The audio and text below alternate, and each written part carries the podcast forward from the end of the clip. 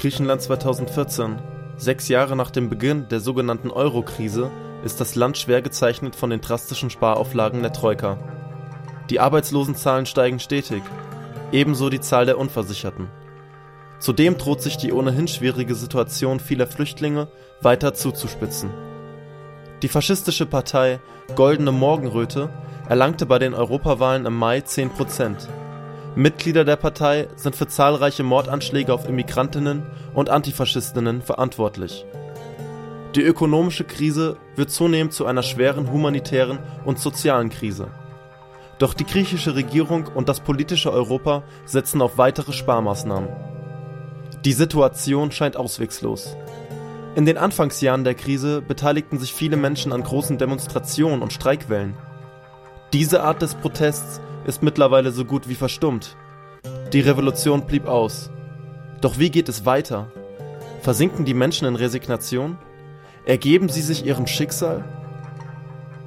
In Thessaloniki, einer alten Hafenstadt im Norden Griechenlands, treffe ich auf fünf Personen, die Antworten liefern.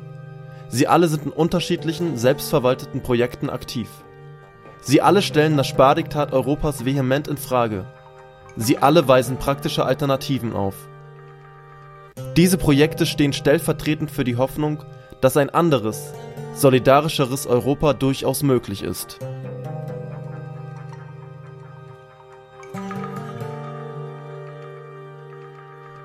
Είναι ένα θέμα που σε αφορά. Τούτος ο κόσμος δυο μάσκες φορά. Άλλοι στο νότο και άλλοι στο βορρά. Και δεν είναι όλα μια χαρά. Γι' αυτό δεν μπορώ τους μεγάλους του κόσμου που προσπαθούν να φτάσουν εντός μου. Να μου μιλήσουν και να με πείσουν. Για να νικήσουν. Είναι ένα θέμα που σε αφορά. Τούτος ο κόσμος δυο μάσκες φορά. Άλλοι στο νότο και άλλοι στο βορρά. Και δεν είναι όλα μια χαρά. Γι' αυτό δεν μπορώ τους μεγάλους του κόσμου που προσπαθούν να φτάσουν εντός μου. Να μου μιλήσουν και να με πείσουν. Για να νικήσουν.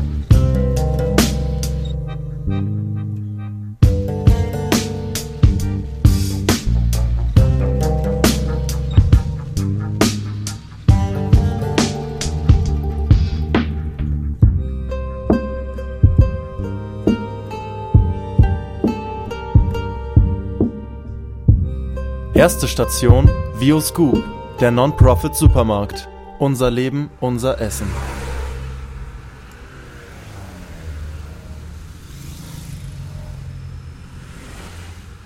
Im Zentrum Thessalonikis befindet sich der Non-Profit Supermarkt Vioscoop. Ich treffe mich hier mit Alexis, einem der Initiatoren des Supermarkts.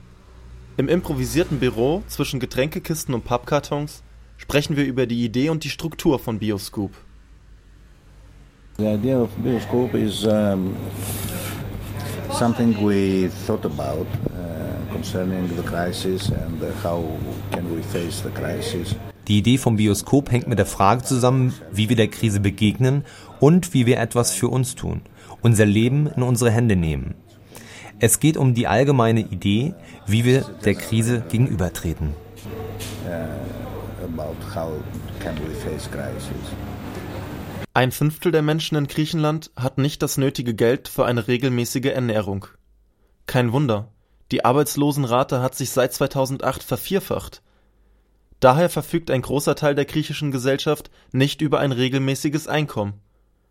Viele Menschen resignieren oder flüchten in die soziale Exklusion. Ohnmacht breitet sich aus. In dieser frustrierenden Situation haben sich Menschen gefunden, um einen alternativen Supermarkt in Thessaloniki zu bauen. Doch es geht hier nicht nur ums Essen und Trinken. Bioscoop soll ein Beispiel sein, dass sich Menschen gegen die erniedrigende Sparpolitik wehren können. So berichtet auch Alexis.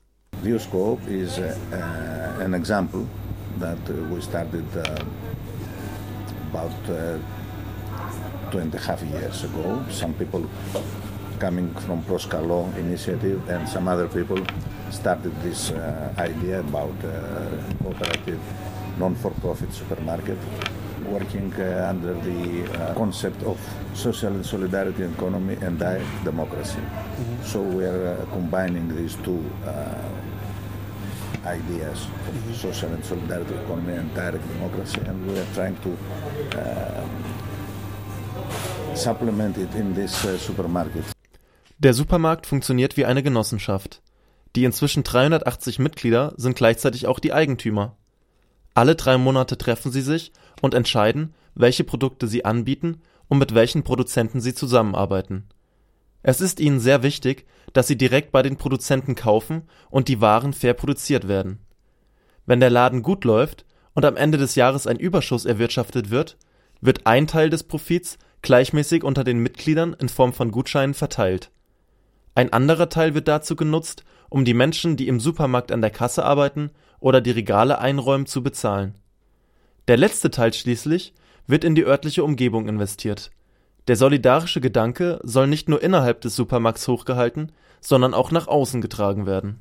Our goal is not money out of this, but to be to become plenty of people that are uh, working, that are trying to face the crisis and uh, their food production and uh, their food consumption in this way, with uh, under the principles of direct uh, democracy and uh, social and solidarity economy. We're, we're um, trying to promote the idea, the whole idea, not just to be consumers that are gaining uh, money from uh, consumption of or selling food, but we are trying to have uh, an alliance with the producers that are producing uh, in an environmentally friendly uh, way and uh, to have fair prices between consumers and producers.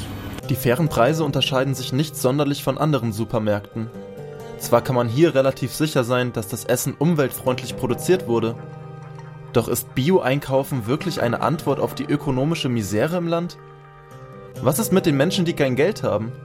Auch wenn der Supermarkt nicht profitorientiert ist, werden die Menschen hier zur Kasse gebeten. Naja, Essen verschenken würde die Probleme bestimmt auch nicht lösen, oder? Ich verabschiede mich von Alexis und Vioscoop und gehe zurück in die Innenstadt Thessalonikis. Dort, in einem sozialen Zentrum, wird nämlich genau das gemacht. Essen kostenlos verteilt.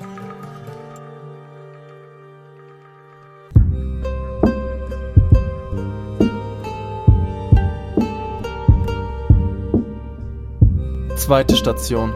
Die solidarische Küche. Essen für alle, die das System wie Müll auf die Straße geworfen hat.